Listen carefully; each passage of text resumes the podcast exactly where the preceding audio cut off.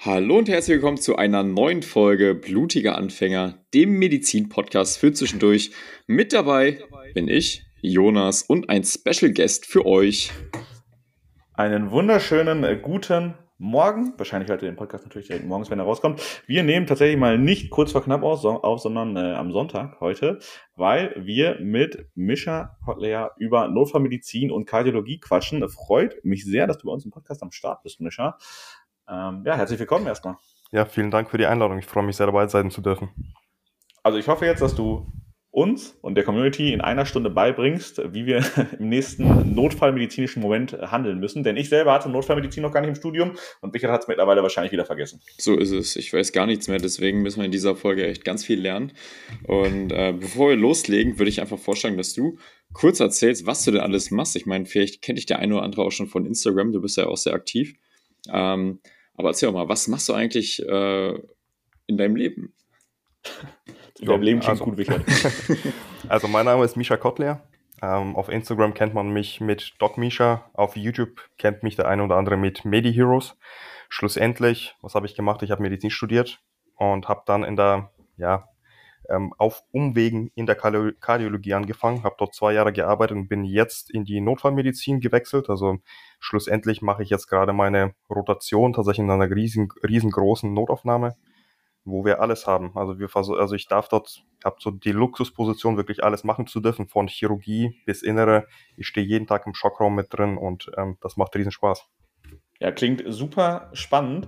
Weißt du, was ich gerade denken musste? Erstens, dass du auf jeden Fall uns den ein oder anderen notfallmedizinischen Tipp geben kannst, weil ich finde, also ich finde, wenn du ärztlich Notfallmedizin beherrschst, ist das halt einfach eine sehr, sehr wichtige Kunst. Ich finde irgendwie, das ist so das, an das man direkt denkt beim Arzt. So, Notfall, der Arzt muss handeln können.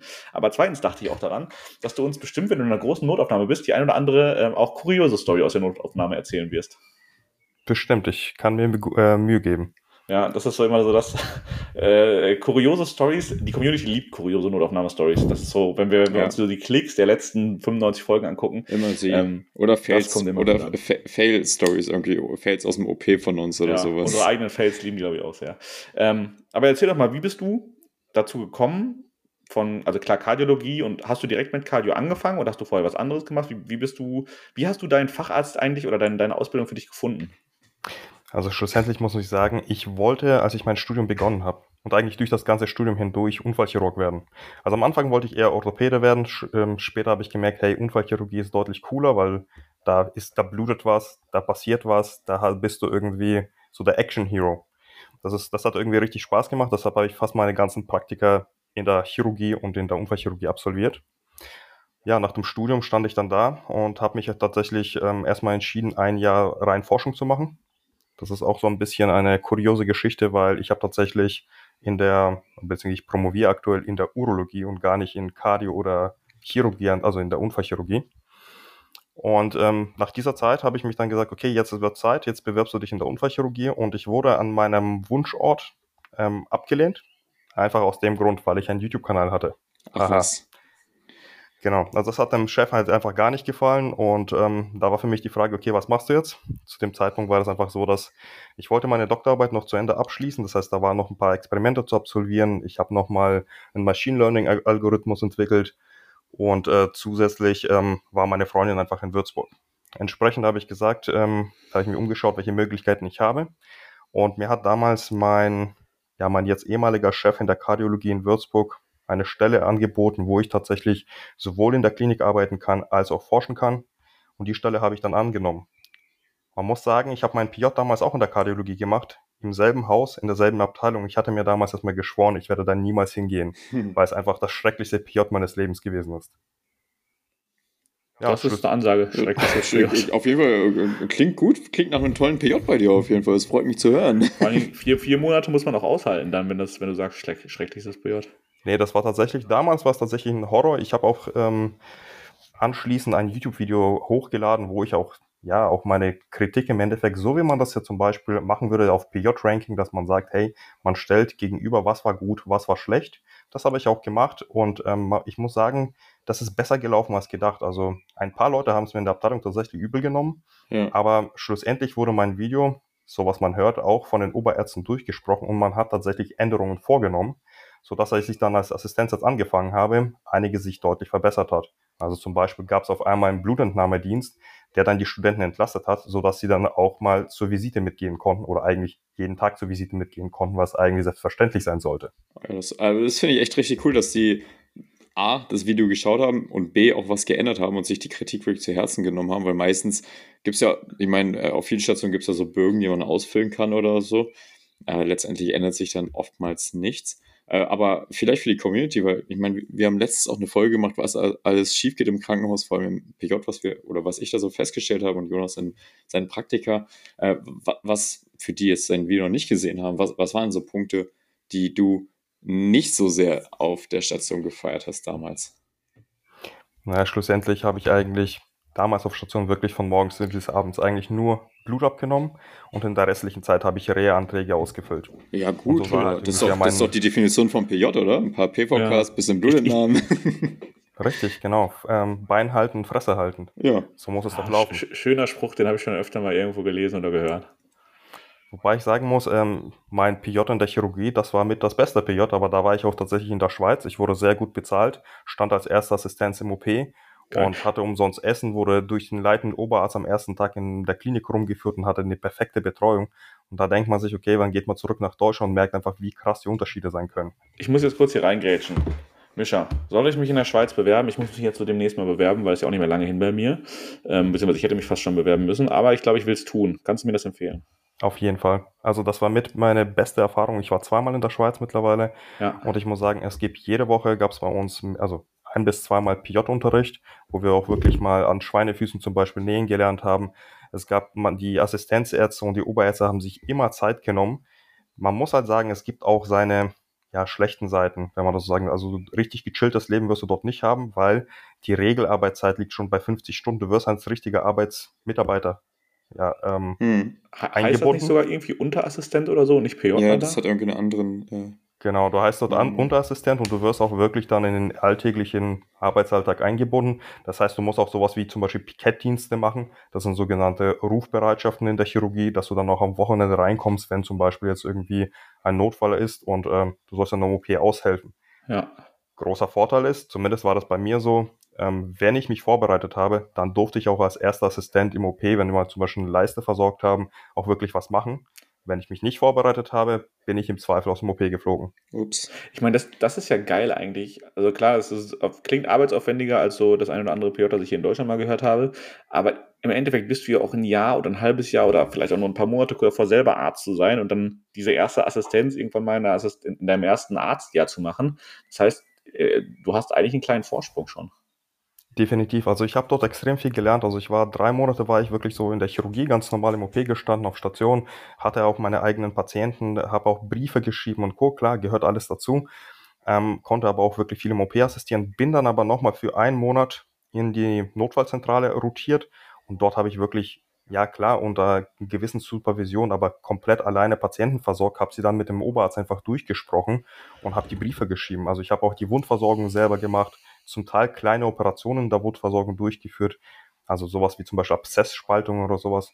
Also sowas, muss ich sagen, hätte ich wahrscheinlich in Deutschland ja so ziemlich nirgendwo gefunden.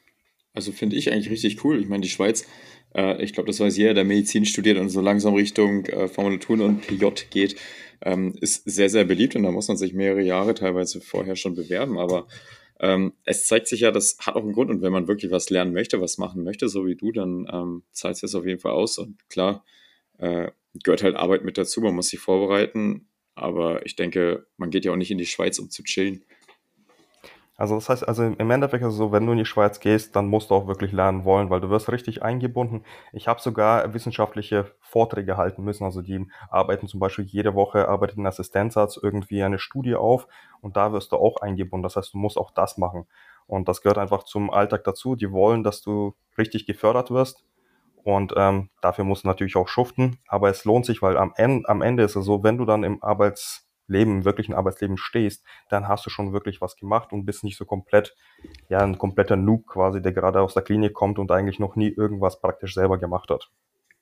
Ja, geht ja echt den meisten so. Also im PJ, wo ich mit den ganzen Assistenten gesprochen habe, auch wenn die schon mehrere Monate oder teilweise auch schon ein, zwei Jahre in der Klinik waren, die waren auch noch ähm, sehr, sehr überfordert. Aber ich bin mir sicher, Jonas, wenn er in die Schweiz geht, wird sich auch freuen, da ein paar Vorträge halten zu dürfen. Ich mache das ja gerne. Vortragen macht, macht Spaß, aber ich sollte mich wirklich mal bewerben, weil im Zweifel bin ich ein bisschen spät dran. Ja, wird knapp, ja. Ich, ich, also eine Bekannte von mir, Kommilitonin, die äh, wollte sich auch bewerben und da war wohl in der Klinik, wo sie hin wollte, bis 2024 auch schon alles ausgebucht. Da kann ich übrigens einen Tipp geben. Also das ist äh, nicht unbedingt so, dass man sich unbedingt sehr, sehr lange vorher bewerben muss. Man kann auch so ein un ungeplanter Mensch sein wie ich. Ja. Dann bewerbt man sich einfach wenige Tage vorher und fährt einfach rüber. Also das funktioniert Geil. auch. Das klingt, also das klingt nach uns, ja. Genau, also entweder wirklich lange vorher, zum Teil auch Jahre vorher. Ich habe mich zum Beispiel für eine Assistenzarztstelle beworben, da haben die mir gesagt, bis 2026 sind alle Plätze belegt. Boah, die können sie auf die Warteliste wow, setzen. Das ist übel. Aber ich glaube, ich glaub, Assistenzarzt in der Schweiz ist halt auch super gefragt, aus diversen Gründen. Also gefragter wahrscheinlich als Assistenzarzt in Gelsenkirchen. Bochum. Ja, in Deutschland kriegst du es nachgeschmissen. Ja, ja, ja genau. Also entweder wirklich lange vorher oder dann kurzfristig, also wenig, wenige Wochen vorher und dann kriegt man in der Regel schon eine Stelle. Und man muss ja auch nicht unbedingt sagen, dass man nach Zürich geht, sondern man kann zum Beispiel, so wie ich das gemacht habe, ich war in Olten, das ist in der Nähe von Basel. Das ist zwar eine kleine Stadt, aber das Haus ist immer noch relativ, also mittelgroß. Man kann halt dort als ähm, Hundassistent wirklich sehr, sehr viel lernen, trotzdem sehr viel machen.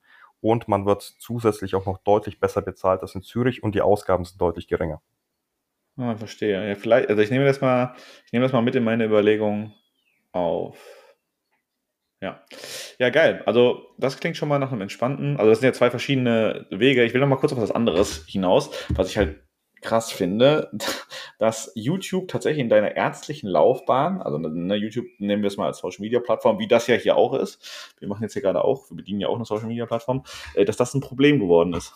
Das ist krass, ja. Das, das war ein Riesenproblem.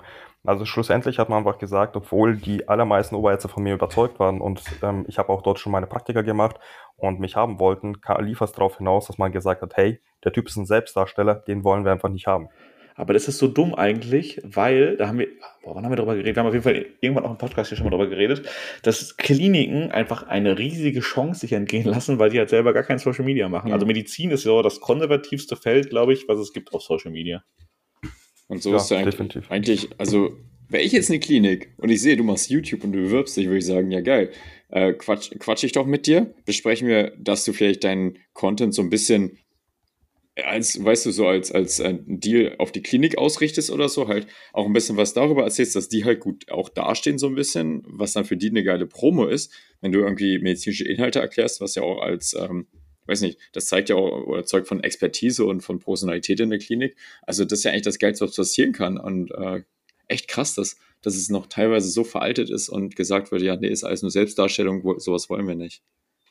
Schlussendlich muss man auch sagen, also ich habe ja die Videos damals nicht geteilt, um, das habe ich in einem Post zum Beispiel gestern noch auf Instagram erwähnt, nicht einfach um mich selbst darzustellen, sondern ich habe halt einfach eine relativ komplexe Geschichte. Ich bin jetzt nicht in den besten sozialen Verhältnissen aufgewachsen, habe nicht die beste wirtschaftlich, nicht den besten wirtschaftlichen Hintergrund gehabt und habe einfach gemerkt, okay, es ist sehr, sehr schwierig, aus dieser Lage dann tatsächlich auf, ja, an sowas zu kommen, wie zum Beispiel Medizinstudium. Für Medizinstudenten ist es nicht mehr besonders, die sagen, hey, das ist doch nichts, nichts Tolles. Aber wenn du gerade in der Hauptschule bist und dir denkst, hey, ich wäre gern Arzt, aber ich habe keine Ahnung, wie ich da hinkomme, dann fängst du an zu suchen im Zweifel und vielleicht triffst du auf, dann auf so ein Video, wo ich dann halt denjenigen erzähle, wie bin ich denn eigentlich von der Hauptschule äh, aufs Gymnasium gekommen und schlussendlich ins Medizinstudium.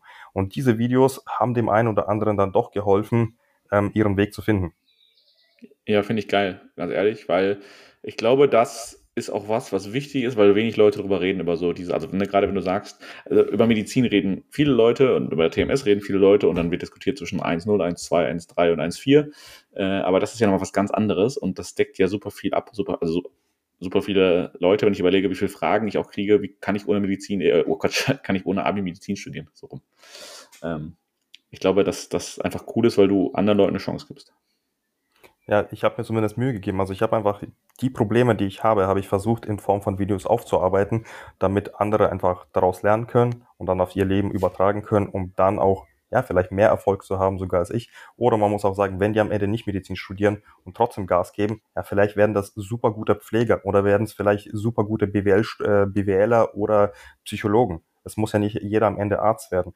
Aber einfach nur den, ja, jemand, der gerade in der Hauptschule vielleicht ist, irgendwie ein Jugendlicher, der aus schlechten sozialen Verhältnissen kommt, der nicht das wirtschaftliche Background hat, einfach mal zu zeigen, du kannst was aus dir machen, wenn du die richtigen Leute, also die richtigen Leute dir suchst, an denen du dich orientieren kannst und die richtigen Schritte vornimmst, dann bist du in so einem Land wie Deutschland nicht aufgeschmissen. Du kannst tatsächlich dein Leben nach deinen Vorstellungen gestalten.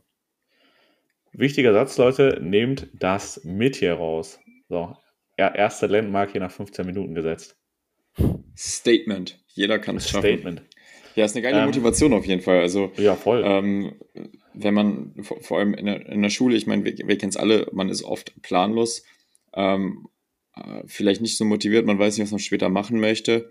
Oder man weiß vielleicht, man möchte im medizinischen Bereich, aber denkt sich so, meine Noten sind viel zu schlecht oder so, dann ist es halt echt äh, super motivierend zu sehen.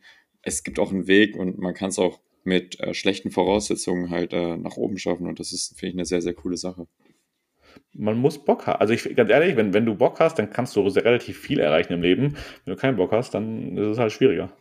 So.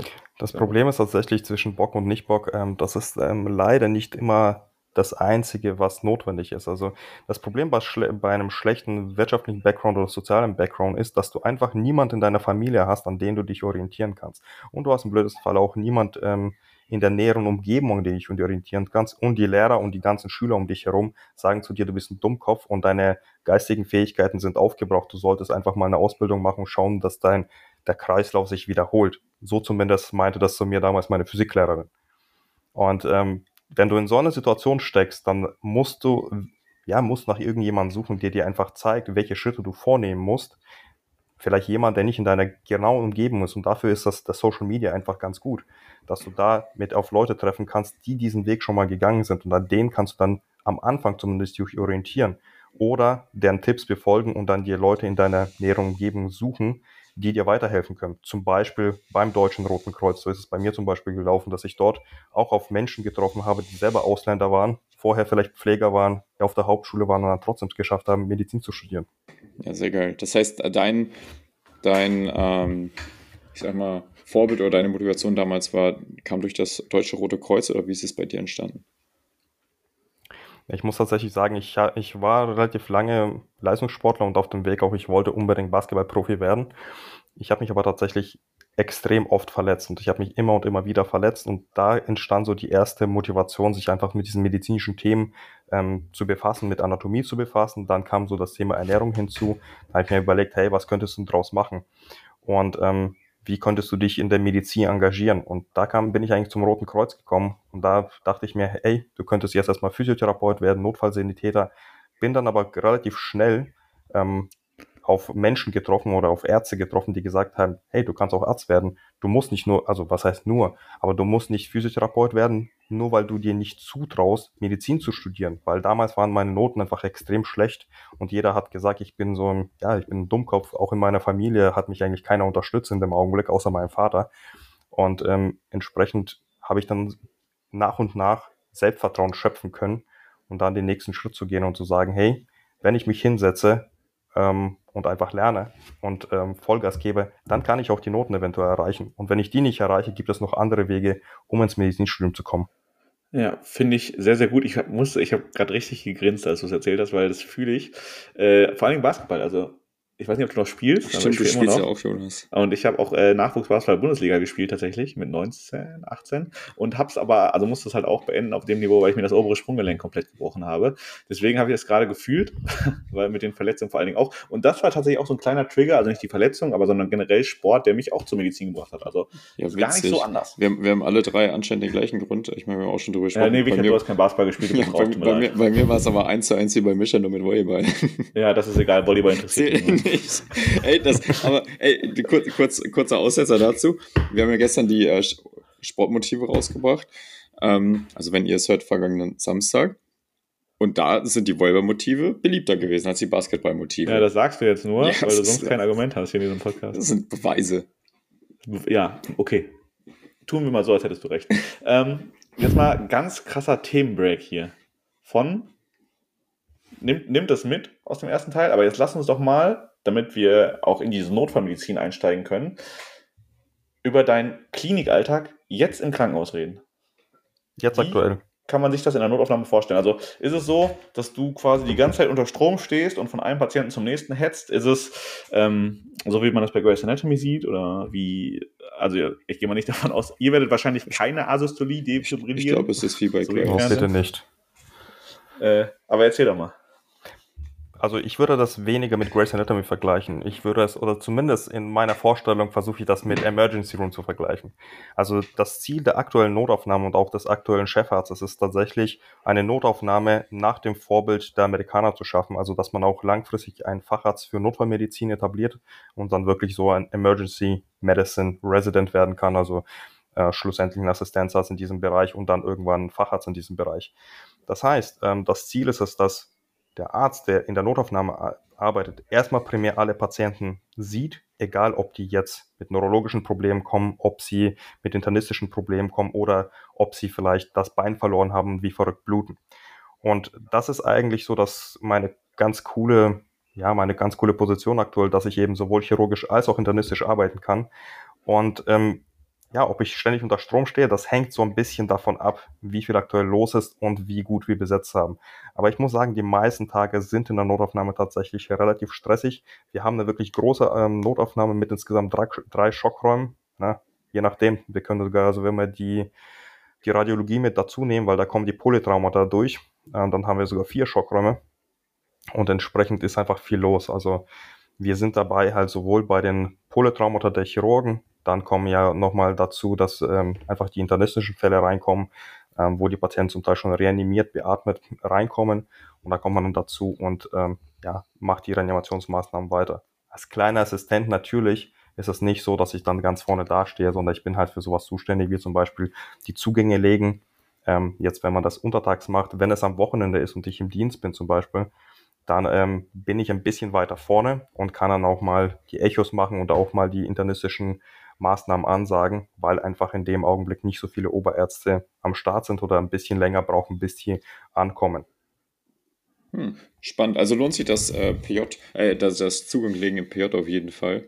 Aber es ist cool, wenn man dann auch ein bisschen näher am Patienten steht. Aber wie ist es so? Ich meine, so als Assistent, äh, man macht sich auch ein bisschen Druck. Ne? Ich meine, man kennt es ja im PJ, wenn man Zugang legen muss, man hat schon zwei verstochen, da kommen Visite rein und alle gucken, wie du die Nadel legen möchtest. Wie ist es denn im Schockraum? Ja, wird reanimiert, absoluter Notfall und du bist da und sollst eine Nadel legen. Und der Patient hat ja dann, wenn er Reanimationspflicht ist, wahrscheinlich nicht die besten Venen. Äh, wie schaffst du Nee. es da ruhig zu bleiben, beziehungsweise da ähm, fokussiert auch zu treffen?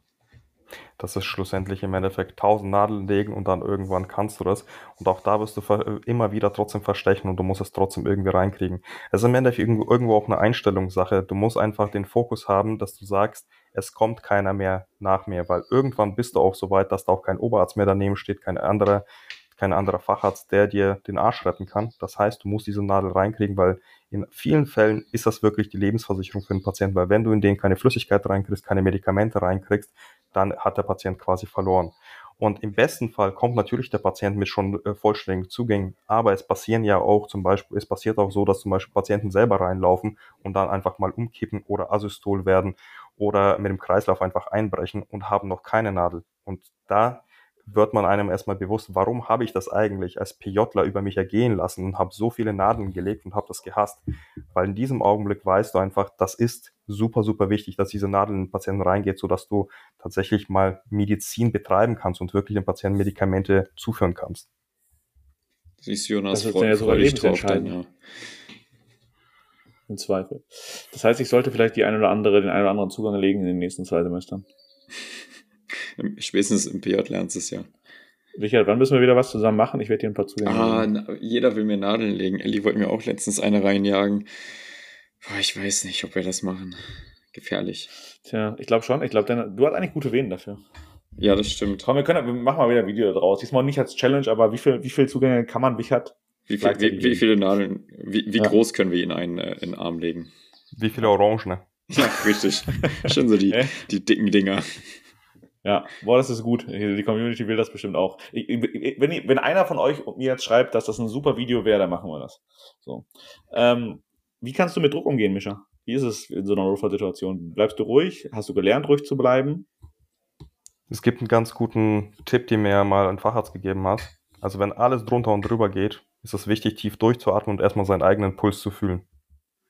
Und das ist eigentlich das, was ich auch immer mal wieder befolge, wenn mal alles wirklich aus dem Ruder läuft. Weil schlussendlich, ähm, ja, es gibt keine andere Alternative. Wenn du irgendwann Arzt bist und ein bisschen fortgeschrittener Assistent bist und alles geht drunter und drüber und du bist vielleicht jetzt im Dienst, dann gibt es einfach keine andere Alternative, als strukturiert zu bleiben. Und ich glaube, das ist auch etwas, davor haben viele Assistenten Angst, dass sie sagen, hey, Angst vom Berufseinstieg, ich habe ja noch nichts gelernt, was mache ich dann im Notfall, ich pack das nicht und so weiter. Und genau dafür gibt es ja diese ja, eine gewisse Schonfrist, wo du eigentlich begleitet werden solltest von Assistenten, die erfahrener sind, von Fachärzten und mit der Zeit. Das ist genauso wie beim Nadellegen. Wenn du das 100 Mal gemacht hast, wenn du das 500 Mal gemacht hast, dann wirst du einfach deutlich ruhiger bleiben können, weil du das einfach nicht mehr zum ersten Mal machst. Dann hast du einfach diese Schemata in deinem Kopf drin und weißt einfach, was zu tun ist. Und ähm, auf diese Weise entsteht auch Struktur und ähm, dann kannst du auch dem Patienten wirklich helfen. Aber das bedarf einfach wirklich Übung. Und es ist nicht so, dass irgendjemand mit diesem Gen geboren ist und einfach immer ruhig bleiben kann ähm, und einfach total für die Notfallmedizin geboren ist, sondern es ist einfach nur Übung, Übung, Übung. Und das sieht man halt zum Beispiel an den Anästhesisten, die da sehr, sehr viel Zeit reinstecken, um äh, diese ganzen Schulungen zu machen, um diese ganzen Trainings zu machen, was ähm, in Simulationsräumen zum Beispiel, was in vielen anderen Abteilungen gar nicht so gängig ist. Und das ist relativ schade, weil man einfach merkt, wenn man das übt, also wenn man lernt, Patienten zu stabilisieren, dann kann man in der Notfallsituation auch wirklich ruhig bleiben, strukturiert bleiben, Anweisungen geben und dann hat der Patient gute Chancen. Ich glaube, ein Punkt, den du gerade gesagt hast, war ganz wichtig, und am Ende das Wort strukturiert bleiben. Ja. Ich glaube, solange du schaffst, auch dein Schema, ich meine, in der Medizin haben wir auch, egal wie akut ist es, du hast ja immer so einen gewissen Algorithmus, den du abspielen könntest ähm, den du irgendwann mal gelernt hast. Und ich glaube, solange du die Struktur behältst, ist noch gut, aber wenn du da rausbrichst und einfach absolutes Chaos entsteht, dann ähm, ist der Patient nicht so super aufgehoben. Das ist aber auch ein Thema der Erfahrung. Das heißt, es wird nicht immer alles nach Schema F laufen können. Wenn alles nach Schema F läuft, ist das echt cool und dann kann das jeder Affe lernen, theoretisch. Das Problem ist, wenn du auf einmal dastehst und ein bestimmtes Medikament ist nicht da, du kriegst die Nadel nicht rein oder es passieren irgendwelche unerwarteten Dinge, dann geht es darum, und das ist eben der Punkt der Erfahrung, wo einfach es bedarf, dass du eben nicht ab dem, ja, nach sechs Monaten in der Klinik plötzlich alleine im Schockraum stehst. Und da geht es auch darum, dass man gute Lehre in Krankenhäusern betreibt und nicht einfach Assistenten ohne jegliche Vorerfahrung in den Schockraum reinschickt und hofft, dass sie irgendwo schwimmen, weil dann ist einfach der Patient, ja, da hat einfach schlechte Chancen. Das muss man einfach so ehrlich sagen. Weil ein Patient funktioniert einfach nicht nach Schema F, und ähm, im Krankenhaus machen Menschen einfach Fehler und der Arzt muss der, derjenige sein, der dann trotzdem den Überblick behält und auch wenn nicht alles nach Schema F läuft, ja, neue kreative Lösungen finden. Und das funktioniert aber auch nur, wenn man wirklich Erfahrung hat und noch schon das Schema F wirklich von vorne bis hinten ja, ähm, bedienen kann und erf äh, viel Erfahrung damit gesammelt hat. Und erfahrungsgemäß wirst du das nach sechs Monaten zum Beispiel noch nicht können. Das heißt aber, dass dementsprechend solltest du das, also ich glaube, es ist auch wichtig, mit einem realistischen Anspruch da reinzugehen. So. Definitiv. Kuriose Frage, wie oft, ich meine, wir sind jetzt gerade bei Notfallmedizin, ne? wie oft ist es schon passiert, also war es, ist es schon irgendwann mal passiert in deiner ärztlichen Laufbahn, dass du im Flugzeug warst, im Zug, auf der Straße und jemand, also dass du jemanden notfallmedizinisch behandeln musstest außerhalb des Jobs? Ja, mehrfach. Mehrfach. Wobei ich, sagen, wobei ich sagen muss, dass es mir tatsächlich passiert, als ich so zwischen 16 und 19 Jahren alt war. Das eine Mal war das an einem Bahnhof, da hat ein Patient angefangen zu krampfen. Der hat zu viel Alkohol getrunken und dann ist er, ja, schlussendlich, ich weiß nicht, ob er Asystol geworden ist, aber auf jeden Fall hat er keinen Puls mehr, hat nicht mehr geatmet. Den haben wir dann am Bahnsteig tatsächlich äh, wiederbelebt, bis der Notarzt da war. Und hat, der hatte dann irgendwann einen Rosk, so ja, im Notfallwagen. Also der hat es tatsächlich überlebt. Und der andere Fall, der mir wirklich in Erinnerung geblieben ist, ist einer meiner Nachbarn, der einfach tatsächlich, ja, das ist eine blöde Geschichte gewesen, der hat sich wohl zu viel Insulin gegeben und ist einfach neben den Mülltonnen umgekippt und reanimationspflichtig geworden. Und mitten in der Innenstadt haben leider die, hatte leider der Notarzt fast 40 Minuten gebraucht, bis er da war. Dementsprechend hat er es leider in dem Fall nicht überlebt. Oh, krass, das ist aber echt lang für einen, ja. für einen Notarzteinsatz.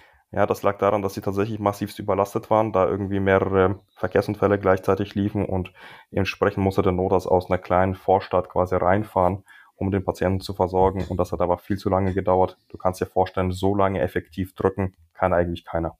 Hm, nee.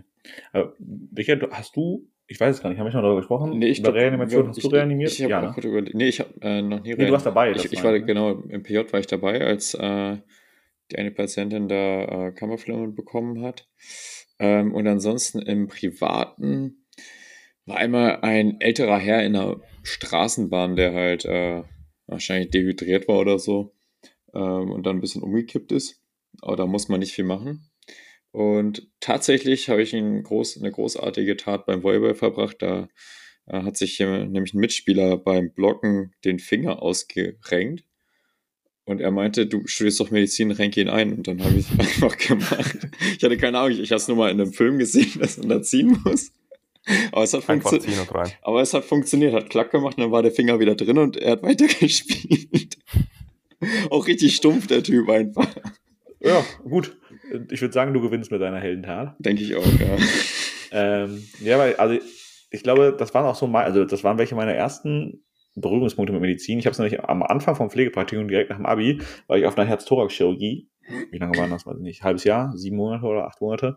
Und da musste ich selber auch zweimal, zweimal richtig reanimieren. Und beim ersten Mal stand ich halt einfach nur in der Ecke rum, weil ich war jung, hatte von Medizin halt gar keine Ahnung. Das war auch, also war irgendwie so zweite Woche ähm, Pflegepraktikum, ohne medizinische Vorbildung. Also mein, mein Wissen war die Zelle aus Bio.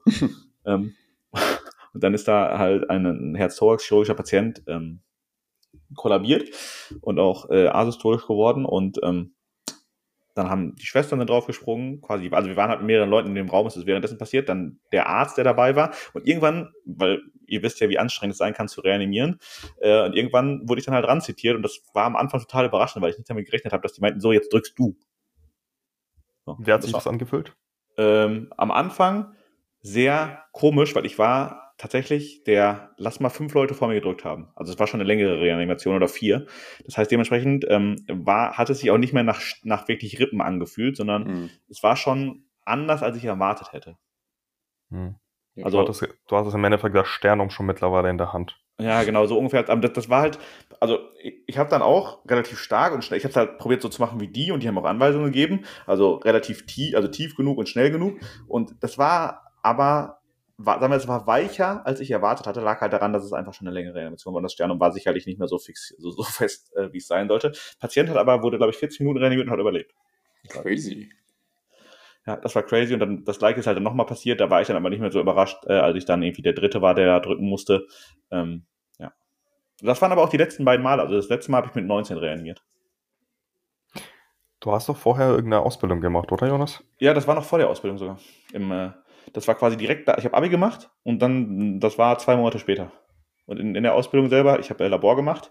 Ähm, da hatte ich äh, tatsächlich auch relativ wenig mit Station zu tun und deswegen habe ich da auch keinen Reanimationsfall gekriegt und auf äh, in, in, bis jetzt im Krankenhaus auch nicht. Okay. Und was, was ist jetzt eigentlich dein Ziel? Also ich habe so ein bisschen mitgekommen, dass du sehr viel auch nach wie vor so in Richtung ja mit Blut arbeitest, auch in der Blutbank. Ja, genau, richtig. Das mache ich jetzt, das mache ich immer noch nebenbei. Ähm, also ich arbeite quasi seit Anfang des Studiums, mache ich immer noch so drei, vier Dienste äh, im Labor auch und deswegen halt auch Blutbank, ähm, weil wir halt auch das, das, das, also weil die Blutbank quasi Teil bei uns ist, neben der ganz normalen Analytik. Äh, das ist ganz nice, würde ich aber nicht ärztlich machen. Also klinische Chemie oder Labormedizin oder so ist ärztlich auf jeden Fall raus, weil ich da, also da fehlen mir die Patienten. Aber ich muss sagen, es hat mir wirklich bis jetzt sehr geholfen, ein Labor lesen zu können und auch ein Labor einschätzen zu können. Das ist super wichtig, vor allem, weil du, ich glaube, du bist jetzt jemand, der wirklich auch die Hintergründe hinter dem Ganzen versteht. Du siehst nicht einfach nur die Zahl, sondern du weißt, welche Faktoren diese Zahl auch beeinflussen können. Ja, das auf jeden Fall. Und ähm, gerade, ich will jetzt immer noch sagen, mein Ziel ist Chirurgie, entweder plastische oder Unfallchirurgie. Sportmedizin hätte ich auch Bock drauf in Richtung, also in diesem Ortho-Bereich. Äh, ähm, aber egal, was es wird, auch wenn es was Chirurgisches werden sollte, ich kann tatsächlich mehr als CAP und Leukos und vielleicht Lipase einordnen. Das ist, da hast du auf jeden Fall einen großen Vorsprung den meisten Chirurgen. Ja, deswegen, da muss ich auch immer grinsen. Ja. Ähm, aber jetzt, guck mal, ich gebe geb die Frage jetzt mal zurück. Was ist denn dein Ziel jetzt gerade? Ist es der, was, was, was für ein Facharzt wird es? Oder wie sieht, wie sieht der Plan für die nächsten, der Fahrplan für die nächsten vier Jahre aus, drei Jahre? Ich habe tatsächlich einen sehr, sehr zerrissenen Weg hinter mir und ich denke, der wird auch relativ ähm, holprig auch weiterhin sein. Das heißt, ich habe in der Kardiologie angefangen, vorher in der, ja, in der Urologie promoviert, bin jetzt eigentlich, ich habe ich hab ein Jahr, also einige meiner Follower wissen das, ich habe nach den zwei Jahren ähm, in der Kardiologie habe ich gekündigt, habe dann ein Jahr komplett selbstständig gearbeitet und bin dann jetzt zurück in die Notfallmedizin gegangen, eigentlich mit dem Ziel, erstmal meine Intensivzeit reinzubekommen. Das heißt, ich bin jetzt für sechs Monate in der Notaufnahme. Ich war schon mal in der Notaufnahme, aber nicht in so einer großen, so einer zentralen quasi, wo wir wirklich Schockräume haben. Anschließend mache ich jetzt ein Jahr Intensivmedizin auf einer riesigen interdisziplinären Intensiv in Erfurt. Und ähm, damit hätte ich dann eigentlich meine Basisweiterbildung erstmal drin und hätte dann die Möglichkeit, entweder ich mache den Kardiologen oder was mir auch vorschwebt, wenn mir die Intensiv gefällt, tatsächlich den Facharzt für Intensivmedizin in der Schweiz zu machen. Hm. Ach krass, ich wusste gar nicht, gibt es den in Deutschland? Der wird hier anerkannt, aber den gibt es hier nicht. Ja, genau, ich wollte, äh, konnte damit gar nichts anfangen. Ich kenne nur den für Anästhesiologie, äh, Schmerz, Notfallmedizin und Schmerzmedizin oder so heißt der ja so ähnlich. Ähm, aber Facharzt für Intensivmedizin klingt halt auch spannend, weil das irgendwie da sehr viel Notfallmedizin ja mitschwingt. Genau, definitiv. Und ähm, ich glaube, ich bin so ein Mensch, ich könnte mir vorstellen, in so einem Gebiet zu arbeiten.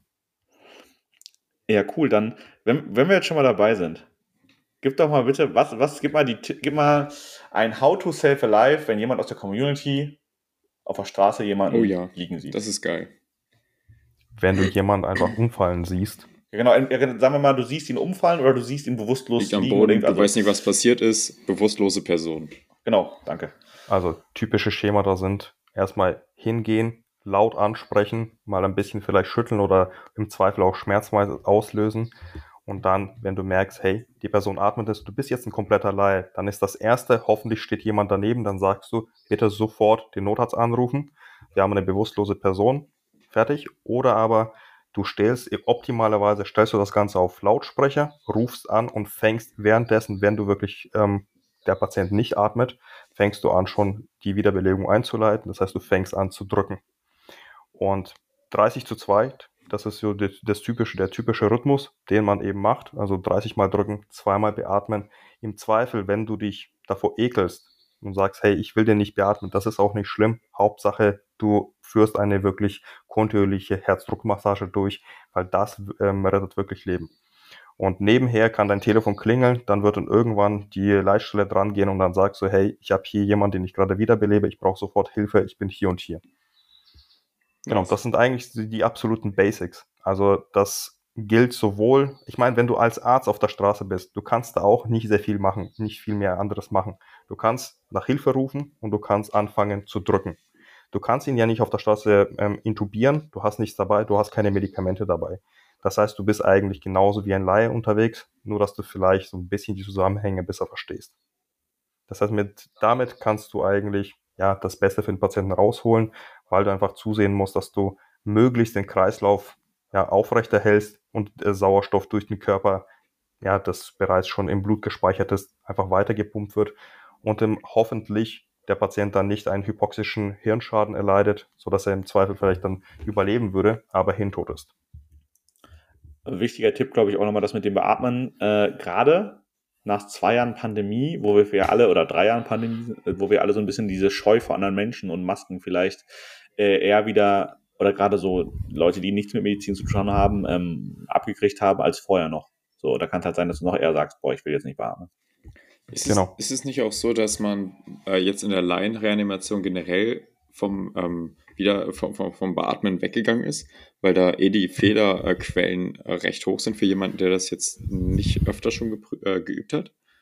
Genau, also für die kompletten Laien ist man davon weggegangen. Wenn man jetzt sagt, man, wir reden hier von Medizinstudenten, das heißt, die wissen, die haben zumindest schon mal den Erste-Hilfe-Kurs gemacht, die wissen das ungefähr, wie das Ganze funktioniert, dann kann es einen gewissen Vorteil bringen, wenn man das korrekt macht. Wenn man nicht weiß, wie es korrekt geht, dann einfach drücken. Das ist einfach das Wichtigste erstmal. Ja. Genau, das ist wichtig zu wissen. Falls ihr euch Und unsicher Zweifel, seid, genau, einfach nur im, drücken. Im Zweifel müsst ihr tiefer drücken, als ihr denkt. Das ja, habe genau. ich auch mal irgendwo mitgenommen. Ja, ich glaube, das ähm, sehr erschreckende für viele Menschen ist, dass wenn man dann anfängt zu drücken, dann auf, ein, auf einmal man spürt, wie alles anfängt zu knacken. Das ist bei ja. den meisten älteren Menschen so oder im mittleren Alter. Wenn man ein Kind reanimiert, wird da gar nichts knacken in der Regel. Aber bei älteren Menschen ist es so, dass da anfangen die Rippen zu, zu brechen. Und da ist es wichtig, dann nicht in Panik zu geraten und sich zu denken, oh mein Gott, ich werde ihn jetzt umbringen, sondern einfach durchgehend weiter zu drücken ich meine, Toter als Tot geht halt auch gar nicht. Und das darf man irgendwie nicht vergessen. Also jemand, der asystolisch irgendwo liegt und wirklich kein, keine Atmung hat, keinen Puls, der ist in dem Fall ja tot erstmal. Genau, dann äh, gilt einfach nur das Beste noch rauszuholen und hey, wenn ihr es nicht besser hinkriegt, macht das, was ihr könnt. Das ist besser als erstmal nichts, weil wenn ihr den dort liegen lasst und einfach nur den Notarzt anruft und zuwartet, dann ist der Patient definitiv tot am Ende ja. und hat einen hypoxischen Hirnschaden. Das finde ich halt immer so, also ich kann absolut nachvollziehen, wenn jetzt jemand erstmal kurz in so einem selber in so einem Schockzustand ist, wenn da jemand bewusstlos ist oder wenn man, weil das ist ja eine Situation, ich meine, die kriegen wir in der Klinik auch nicht jeden Tag mit, aber als Laie kriegst du die im Zweifel vielleicht einmal im Leben mit, wenn überhaupt, oder vielleicht auch mehrfach, aber selten. Ähm, aber trotzdem, der, die Angst, was falsch zu machen, ist ja eigentlich gar nicht begründet. Ne. So. Also, es sei denn, du fängst jetzt an, irgendwo bei jemandem richtig krass rumzudrücken, der da äh, Augen offen hat und mit dir redet oder atmet, dann vielleicht schon. Ja, richtig. Also alles, was er tut, das äh, hilft auch, wenn die Person keinen Puls mehr hat, beziehungsweise ähm, keinen Kreislauf. Aber ähm, vielleicht nochmal zum Thema Reanimieren. Äh, für die Laie jetzt. Wie prüft man überhaupt, ob ein Patient reanimationspflichtig ist? Genau, also das Erste, wenn ihr merkt, der Patient ist erstmal jetzt bewusstlos, das heißt, er antwortet nicht, er reagiert nicht auf Schmerzreiz, dann dreht man den Patienten auf den Rücken, überstreckt leicht den Kopf und dann ist das wichtig, dass man in Richtung des Brustkorbes schaut und dann mit dem Ohr einfach an die Nase mal geht und an den Mund geht und guckt, ob man ja irgendwas hören kann. Also spürt man so einen Atem, äh, dass der Patient atmet und gleichzeitig durch diesen Blick kann man sehen, ob sich der Brustkorb hebt oder senkt. Wenn das nicht der Fall ist, dann würde ich anfangen mit dem Drücken. Ja, weil ich glaube, äh, viele, oder früher war es ja so, dass man versucht hat, zum Beispiel Karottes oder Radialis Puls zu messen, zu tasten. Ähm, davon ist man jetzt auch weggegangen, äh, weitestgehend, dass man jetzt nur noch die Atmung quasi als Indikator betrachtet. Ne? Genau, richtig. Das liegt aber auch daran, dass ein Laie einfach in der Regel nicht schafft, wenn der Patient jetzt vielleicht kurz, also bewusstlos ist und kurz vor der Reanimation steht und maximal zentralisiert ist, einfach nicht mehr schafft, den Puls zu finden. Und im Zweifel lässt er ihn einfach, weiß er nicht, was er tun soll, lässt ihn dort liegen, einfach aus der Angst, dass er auf einem Herzen, das gerade pumpt, rumdrückt und fängt nicht an zu reanimieren. Der Patient ist am Ende tot. Ja. Also total wichtige Tipps hier auch. Ja, das ist wirklich How to Save a Life mal wieder. Äh, nehmt das mit aus der Folge. Also ich finde, das kann man sich auch nicht oft genug anhören. Also selbst ich höre mir das immer wieder, ich finde, das ist als Medizinstudent wichtig, als wenn ihr in der Pflege seid, ist es wichtig, das immer wieder zu hören, weil es ist jetzt auch immer noch eine Ausnahmesituation. Also ich habe gerade selber gesagt, bei mir ist es das letzte Mal vorgekommen, als ich 19 war. Das ist jetzt schon wieder ein bisschen her. Und das, obwohl ich in der Medizin unterwegs bin. Ich finde, man kann das nicht früh genug lernen und ähm, ich finde, da gibt es ja mittlerweile auch eine Petition dafür, dass man das Ganze auch in der Schule schon beigebracht kriegt und ich finde das super, super wichtig. Finde ich voll Kinder, geil. Genau, auch Kinder können in die Situation geraten, dass irgendwie ein Elternteil einfach mal umfällt oder ein, ja, ein Kind im, äh, ja, in der Schule umfällt und dann wissen die nicht, was zu tun ist und äh, wissen einfach nur, ja, ich muss Hilfe rufen, aber wenn sie dann nicht drücken, die Hilfe kommt am Ende zu spät. Ja. ja, dazu muss ich auch kurz einmal mich hier beschweren über meine Uni. Ähm, denn Notfallmedizin habe ich jetzt erst, habe ich tatsächlich erst im neunten Semester, also auch im Studium, also gut, das ist natürlich jetzt Erste Hilfe, habe ich gemacht, auch erweiterte, aber so richtig Notfallmedizin kommt super spät auch bei uns im Studium. Habt ihr ja. doch halt einen richtigen Kurs, also wo ihr auch tatsächlich ja, genau, mal sowas durchspielt? Das, ja, das, da, da, muss man, jetzt haben wir gerade beschwert, jetzt muss ich wieder den Props an die Uni geben. ja, doch gibt's. Ähm, denn äh, mittlerweile gibt es so einen eigenen Raum mit einer Puppe, die angeschafft wurde, ähm, wo du alle Situationen der Notfallmedizin an dieser Puppe durchspielen lassen kannst. Also, da, also, du kannst Herzschlag und Atmung der Puppe bestimmen, du kannst verschiedene Situationen, also du kannst quasi alles elektrisch einstellen. Da übst du dann halt auch dieses Teamtraining. Drei Studenten, äh, wer leitet wen an, wie macht man das in einer Notfallsituation äh, und dann kannst du halt alles von Asystolie, anaphylaktischer Schock über, keine Ahnung, durchgehen. Und die Puppe reagiert halt auch dementsprechend auf die Handlung, die du machst. Das ist ganz geil. Das ist mega wichtig und ich finde, das sollte eigentlich viel, viel früher kommen. Also vor allem diese Simulationstrainings. Ja. Einfach weil du ja schon in der Vorklinik deine, ja, deine ähm, Formulat nicht deine Formulaturen, sondern Pflegepraktikum machst und mit Patienten arbeitest. Hey, das kann durchaus passieren, dass du gerade beim Patienten bist. Er kippt einfach um und du weißt einfach nicht, was zu tun ist, weil du es einfach nicht gelernt hast. Und dementsprechend finde ich, das sollte man eigentlich schon die ersten Kurse sollten dazu in der Vorklinik stattfinden. Ja, ich finde das auch cool, das früher zu machen.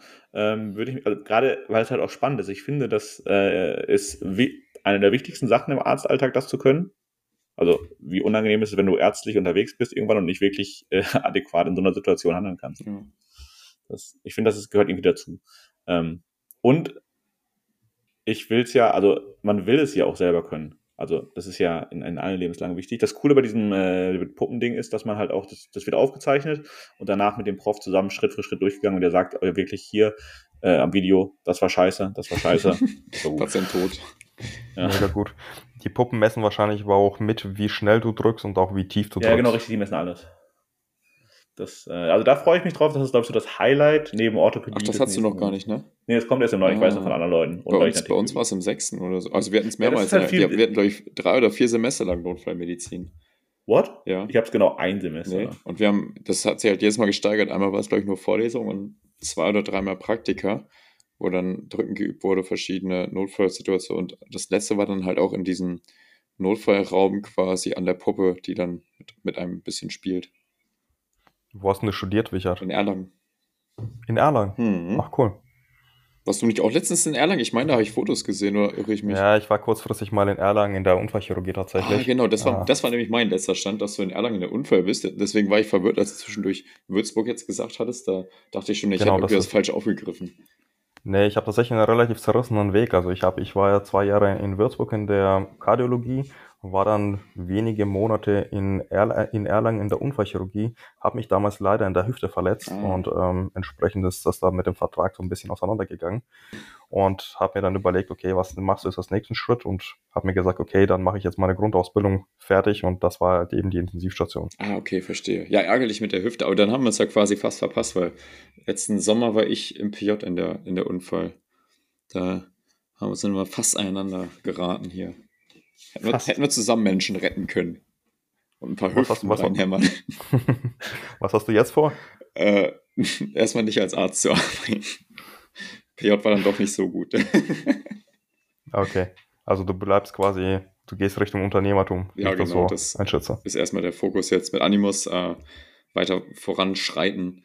Und Du äh, musst diesen Podcast an aufnehmen. genau, den, den Podcast, Podcast quasi Hauptprojekt und Projekt X dann mit Jonas und dann mal gucken, vielleicht in zwei, drei Jahren äh, ist dann wieder mehr Lust da, auch in der Klinik tätig zu sein, aber jetzt erstmal Fokus auf Selbstständigkeit. Kann ich vollkommen nachvollziehen.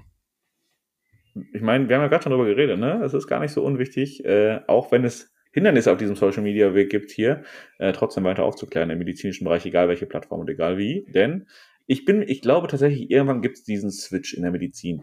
Nicht 2022, aber irgendwann wird er kommen.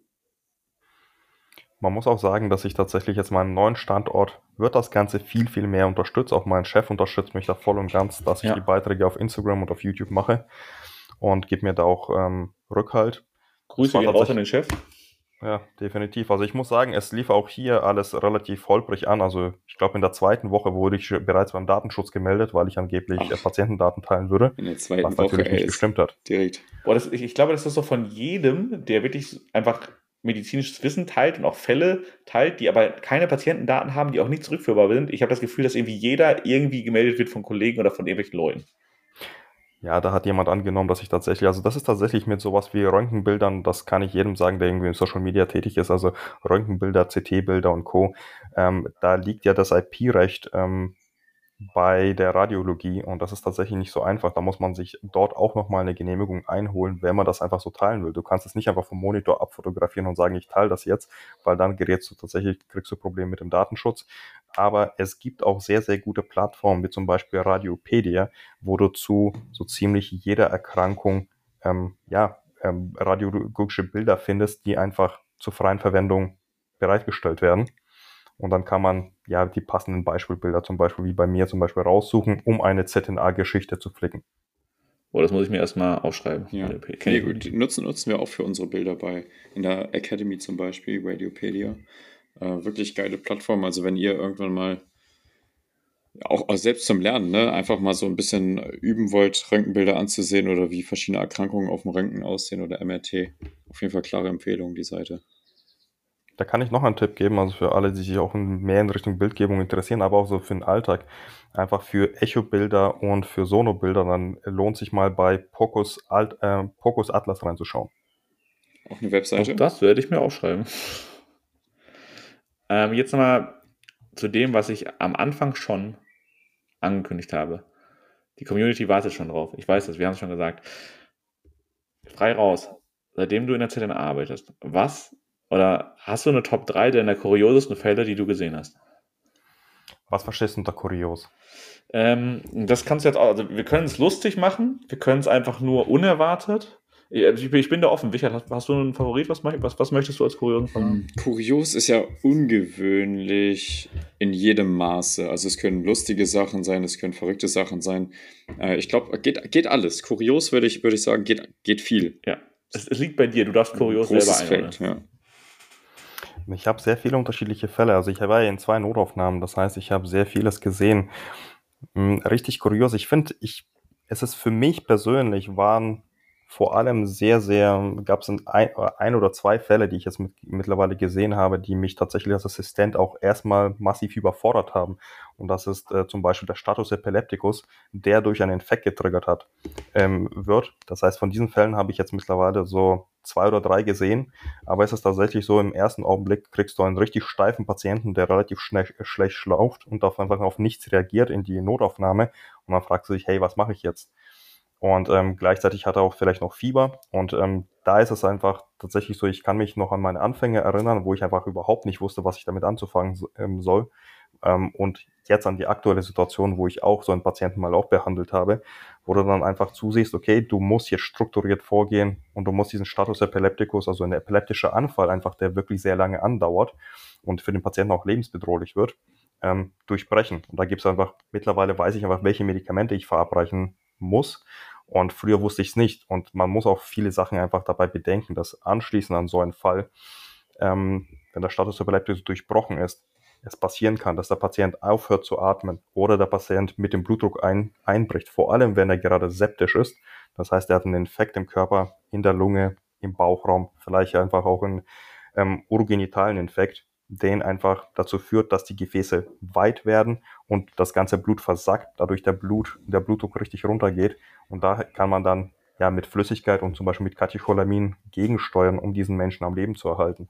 Aber das ist zum Beispiel einer der Fälle gewesen, der mir immer wieder, ja, der bei mir immer wieder präsent ist, den ich nicht so richtig einfach mal vergesse, weil ähm, am Anfang als Assistent, sagen wir im ersten Jahr, wenn du sowas erlebst, stehst du davor und denkst dir, okay, was mache ich jetzt überhaupt? Was soll ich mit diesem Patienten anfangen?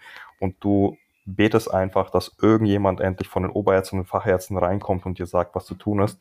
Und einfach diese Entwicklung zu dem, wie es zum Beispiel nach drei Jahren ist, wo du dann halt zumindest ein gewisses Schema hast, ist es immer noch ein seltener Fall, aber du hast mittlerweile ein gewisses Schema, um das Ganze zu therapieren.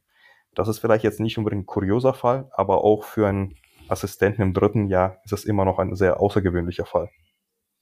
Auf jeden Fall. Kann ich mir vorstellen, dass man da erstmal steht und sich denkt, shit, was machen wir denn da? Wie ist, wie ist denn das Schema? Das sind, glaube ich, drei verschiedene Medikamentengruppen, die man nach und nach eskaliert, oder?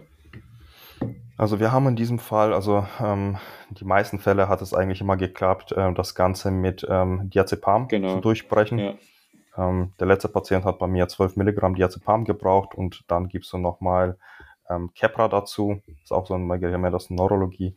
Nach der genauen Wirkungsweise brauchst du mich jetzt bei Kepra nicht fragen. Äh, da bin ich einfach zu weit weg von der Neurologie. Aber das sind die zwei Medikamente, mit denen man das ganz gut durchbrechen kann. Und wenn der Patient dann schluss, schlussendlich einfach in diesen septischen Schock reingerät, dann folgt äh, darauf, dass man einerseits Flüssigkeit in den Patienten reinkippt tatsächlich und zusätzlich mit beispielsweise Noradrenalin beginnt, weil das wirklich so eine mhm. periphere Vasokonstriktion bewirkt und auf diese Weise der Blutdruck dann schön nach oben geht. Wenn man es gar nicht schafft zu durchbrechen, dann äh, End, äh, Endmedikament ist Propofol oder so, ne? Ja, theoretisch kannst du den Patienten natürlich komplett ins, ja, ins künstliche Koma in Anführungszeichen versetzen. Ja, sollte ich Wobei den Fall hatte ich tatsächlich noch nicht. Das heißt, ähm, da müsste ich auch sagen, da müsste ich jetzt auch äh, die Intensivmediziner dazu holen, die mir dabei helfen, weil äh, da bin ich tatsächlich noch nicht so weit, um das äh, korrekt zu behandeln alleine. Ja, aber ist ja gut, dass es bisher auch immer äh, schon mit den Benzos geklappt hat. In der Regel sind die eine gute Wahl. Was auch ganz spannend ist und was ich halt immer wieder mal in der Notaufnahme sehe, ist oder ein paar Mal schon gesehen habe, sind Patienten, die wach sind und bei denen eine ventrikuläre Tachykardie läuft. Das bedeutet, eine ventrikuläre Tachykardie, die, das kennen vielleicht mein, äh, einige Zuhörer davon, welche Rhythmen eigentlich schockbar sind. Also welchen Rhythmus kann ich schocken, welchen Rhythmus kann ich nicht schocken. Zum Beispiel Asystolie, wenn der Patient gerade mittlerweile bewusstlos ist und keinen Puls hat, ich kann keine Asystolie schocken, das funktioniert nicht. Genauso wie ich eine pulslose elektrische Aktivität nicht schocken kann, sondern da muss ich drücken, ich muss Medikamente geben und so weiter. Auf der anderen Seite gibt es zum Beispiel die pulslose ventrikuläre Tachykardie. Das heißt, du hast einen Kammerrhythmus, der extrem schnell und regelmäßig ist, aber das Herz ähm, einfach das Blut nicht mehr so auswirft, dass der Körper ordentlich mit Blut und mit Sauerstoff versorgt werden kann. Und du kannst aber eine Abstufung davon haben.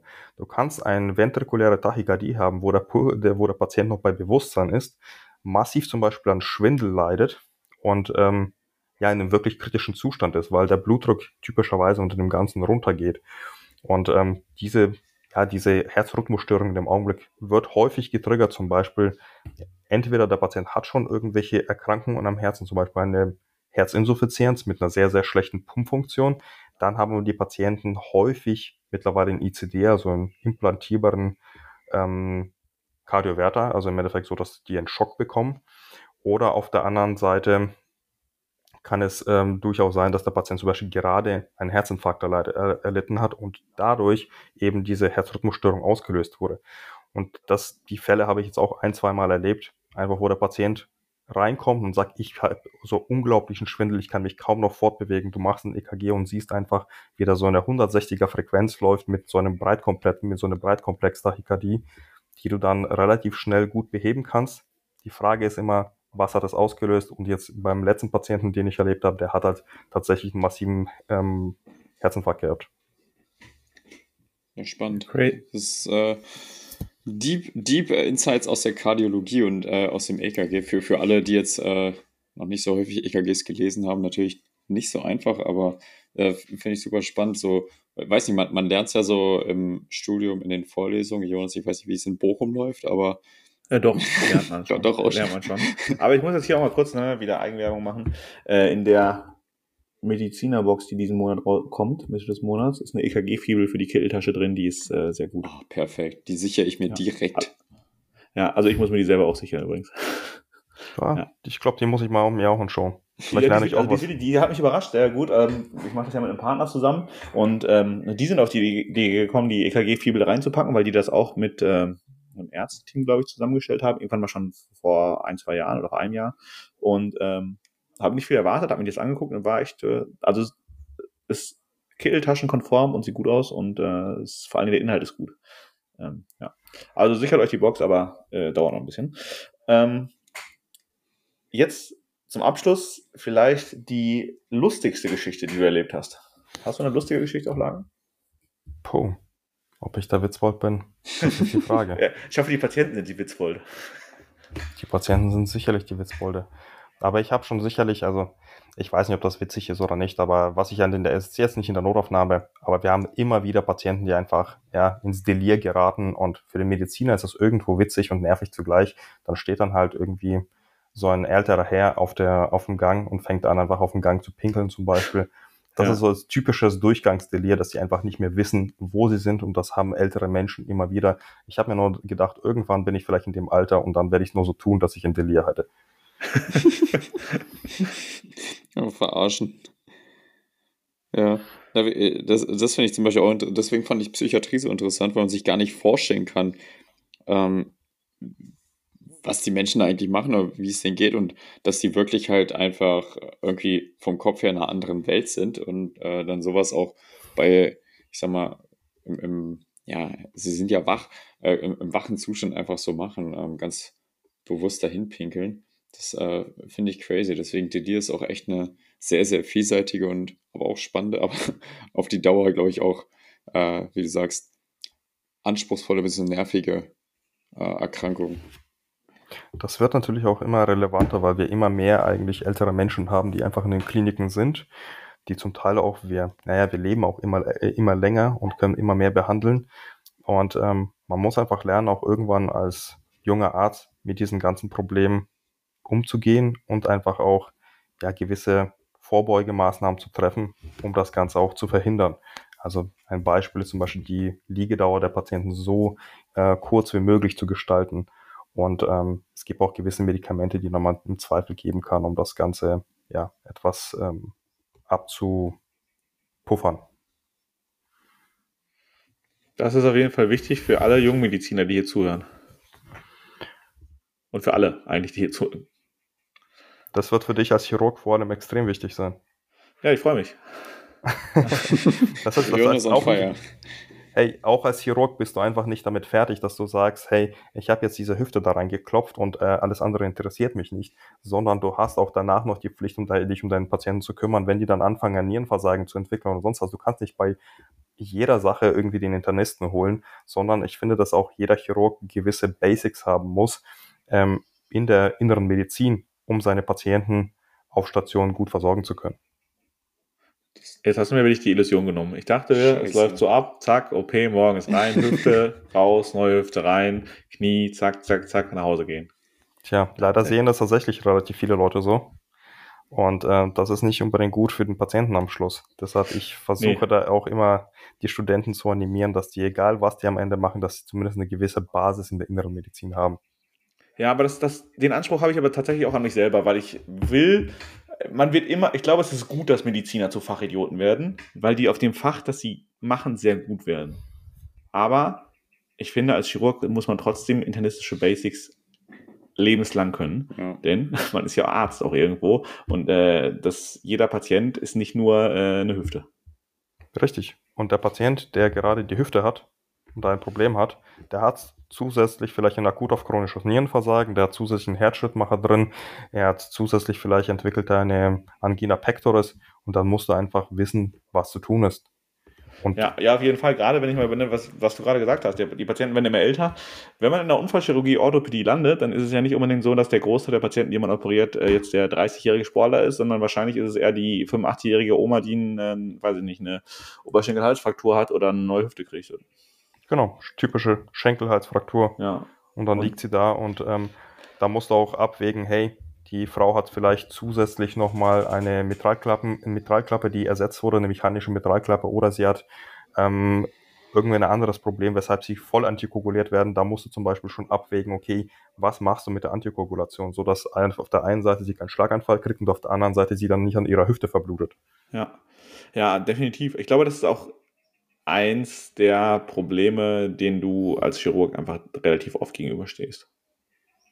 Ich glaube, es wird immer mehr zunehmen und das ist ja der Grund, weshalb jetzt immer mehr gefordert wird und das wird jetzt mittlerweile auch verpflichtend in Kliniken, dass jede unfallchirurgische Klinik dann auch einen eigenen Geriater hat. Und in Bayern ist es zum Beispiel so, dass du auch als ähm, Unfallchirurg die Weiterbildung nochmal draufsetzen kannst zum Geriater, so dass sie auch eigene Geriater hochzüchten können. Dann bist du im Endeffekt Unfallchirurg und Geriater zugleich und kannst dann äh, deine Patienten besser versorgen. Ja, es ist auf jeden Fall sinnvoll. So, ähm, Vielleicht mache ich doch plastischer, da sind die Patienten jünger. Das ist richtig. Wobei, ja. du musst auch an die Decubity denken. Das ist auch deine Ach, Aufgabe. Oh ja, oh ja. Vielleicht mache ich doch Derma. Mach Pädiatrie, da sind sie auf jeden Fall jung. Nee, Pädiatrie ist ja auch raus. Also es darf nicht zu jung und nicht zu alt sein. Ah, ist echt nicht einfach. Ah, Kinderchirurgie. Ja, ja. Ist auch klein, aber. Ist auch klein. Und der Kinderchirurgie habe ich zu viel Respekt vor, muss ich sagen. Äh, die haben zu kleine Organe. Das ist aber mit, mit das einzige Fach nach wie vor, wo du so ziemlich alles operierst wo du nicht nur sagst, hey, ich bin jetzt nur an den Knochen dran, sondern du operierst die Knochen, du operierst aber ja. auch im Bauchraum. Und das ist eigentlich cool. Boah, stimmt, so habe ich noch gar nicht drüber nachgedacht. Das ist ja ein mehrfachchirurgisches Fach. Siehst du, Jonas? Aber du musst sie mit den Eltern rumschlagen. Das ist wieder ein großer Minuspunkt. Das ist tatsächlich ein Minus. Aber ich glaube, du wirst auch kein Fach finden, wo du kein Minus hast. Das muss man auch sagen. Ja, boah, ich, das ist ja noch die Illusion habe ich ja noch, ne? Dass, dass jemand da steht nach dem Pferd und denkt also, boah, das ist dein Traumfach, das ist perfekt, ich werde nie was Schlechtes finden, bis eine Woche später sich rausstellt, ha, das stimmt nicht. Ähm, ja, deswegen, Studio, ich werde das Studium jetzt erstmal noch genießen, weil noch muss ich mich nämlich zum Glück nicht festlegen. Ja, das, das ist auch, ich, das ist eigentlich ganz, ich, ich muss sagen, das ist tatsächlich, also man will auch immer schnell fertig werden. Ich habe auch richtig Bock darauf, Arzt zu sein, aber ich finde es auch nicht schlecht, gerade noch so das genießen zu können, überall reinzugucken und noch keine äh, Verpflichtung zu haben, jetzt äh, zu sagen, ich muss das machen oder ähm, manchmal ist es auch nicht schlecht, die Verantwortung noch nicht zu haben.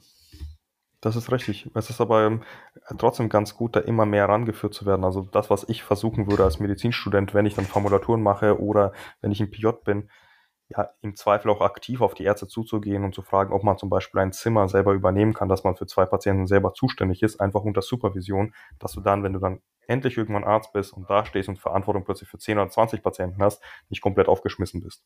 Ja, also das, das hat uns tatsächlich, ich glaube, in einer der ersten Unterricht am Krankenbettkurse hat uns das ein guter Oberarzt gesagt, oder ich, ich war, glaube ich, auch Privatdozent, ähm, im Endeffekt liegt es an dir selber als Student, mit wie viel Skills du aus dem Studium rausgehst und was du alles kannst und äh, wie vorbereitet du dann am Krankenbett stehst später. Yes. Genau, du kannst deine Formulatur und dein PJ ganz unterschiedlich gestalten. Ich habe mit, P- mit PJ-Lern zusammengearbeitet, die einfach alles unbedingt lernen und machen wollten. Und ich hatte genug welche, die einfach versucht haben, ja, alle Aufgaben von sich zu schieben. Man muss auch sagen, den letzteren, den bringt man einfach nicht so gerne irgendwas bei und man versucht das nicht, weil man dort auf taube Ohren stößt Ja. und merkt, er hat eigentlich überhaupt keinen Bock darauf. Die werden ja trotzdem Ärzte. Also sagen wir mal ehrlich, wenn du im PJ angekommen bist, dann wirst du wahrscheinlich nicht mehr das Studium nicht schaffen. Das ist sehr wahrscheinlich so, aber ähm, ja, man kann auch seine Zeit tatsächlich als Arzt, die man hat nur sehr wenig begrenzt, äh, nur, nur sehr begrenzte Ressourcen an Zeit, während du arbeitest und dann überlegt man sich schon gut, in wen man wirklich die Energie investiert und wen nicht. Und ich investiere sehr gerne meine Energie, um PJlern oder einfach insgesamt Studenten was beizubringen. Aber wenn ich merke, hey, der hat überhaupt keine Lust und den interessiert das alles nicht, dann werde ich auch me- meine Zeit anders nutzen. Ja, aber finde ich geil, dass du sagst, du investierst gerne Energie, weil ich finde, also als Student kann ich ehrlich sagen, ich merke, ob der Arzt generell Lust auf Unterricht hat oder nicht. Ja, das stimmt. So. Ich glaube, da muss man auch tatsächlich ein bisschen aufpassen. Und ich finde, das, das sollte jeder Student sich so ein bisschen vielleicht mitnehmen.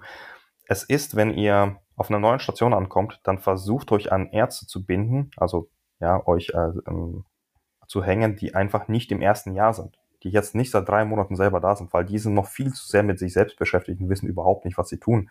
Und die haben dann tatsächlich einfach nicht die mentale Energie und auch die, nicht mehr die körperliche Kraft, um euch, ja, richtig um euch zu kümmern, weil die halt einfach, ja, 60 bis 80 Stunden in der Klinik sind Ja. und einfach äh, jeden Tag selber neue Sachen dazulernen und auch völlig mit ihrem Leben überfordert sind. Und wenn da noch ein Student daneben sitzt, ähm, ja, Game Over.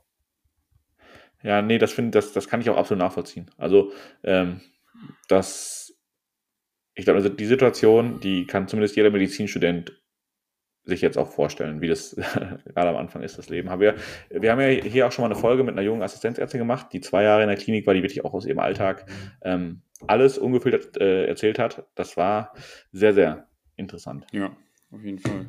Was ich ja oft äh, beobachtet habe, man, äh, dass andere oder dass Studenten dann, wenn sie sich an einen Arzt hängen, aber gerade dann äh, eben die jungen, die frischesten Ärzte rausnehmen, weil da ist halt irgendwie so die stärkste Connection. Die waren selber vor ein paar Wochen noch Studenten und so und man fühlt sich da dann wohl, aber manchmal hilft es auch, besonders wenn man viel lernen möchte und äh, die Zeit sinnvoll nutzen möchte, aus der Komfortzone rauszugehen, wie immer.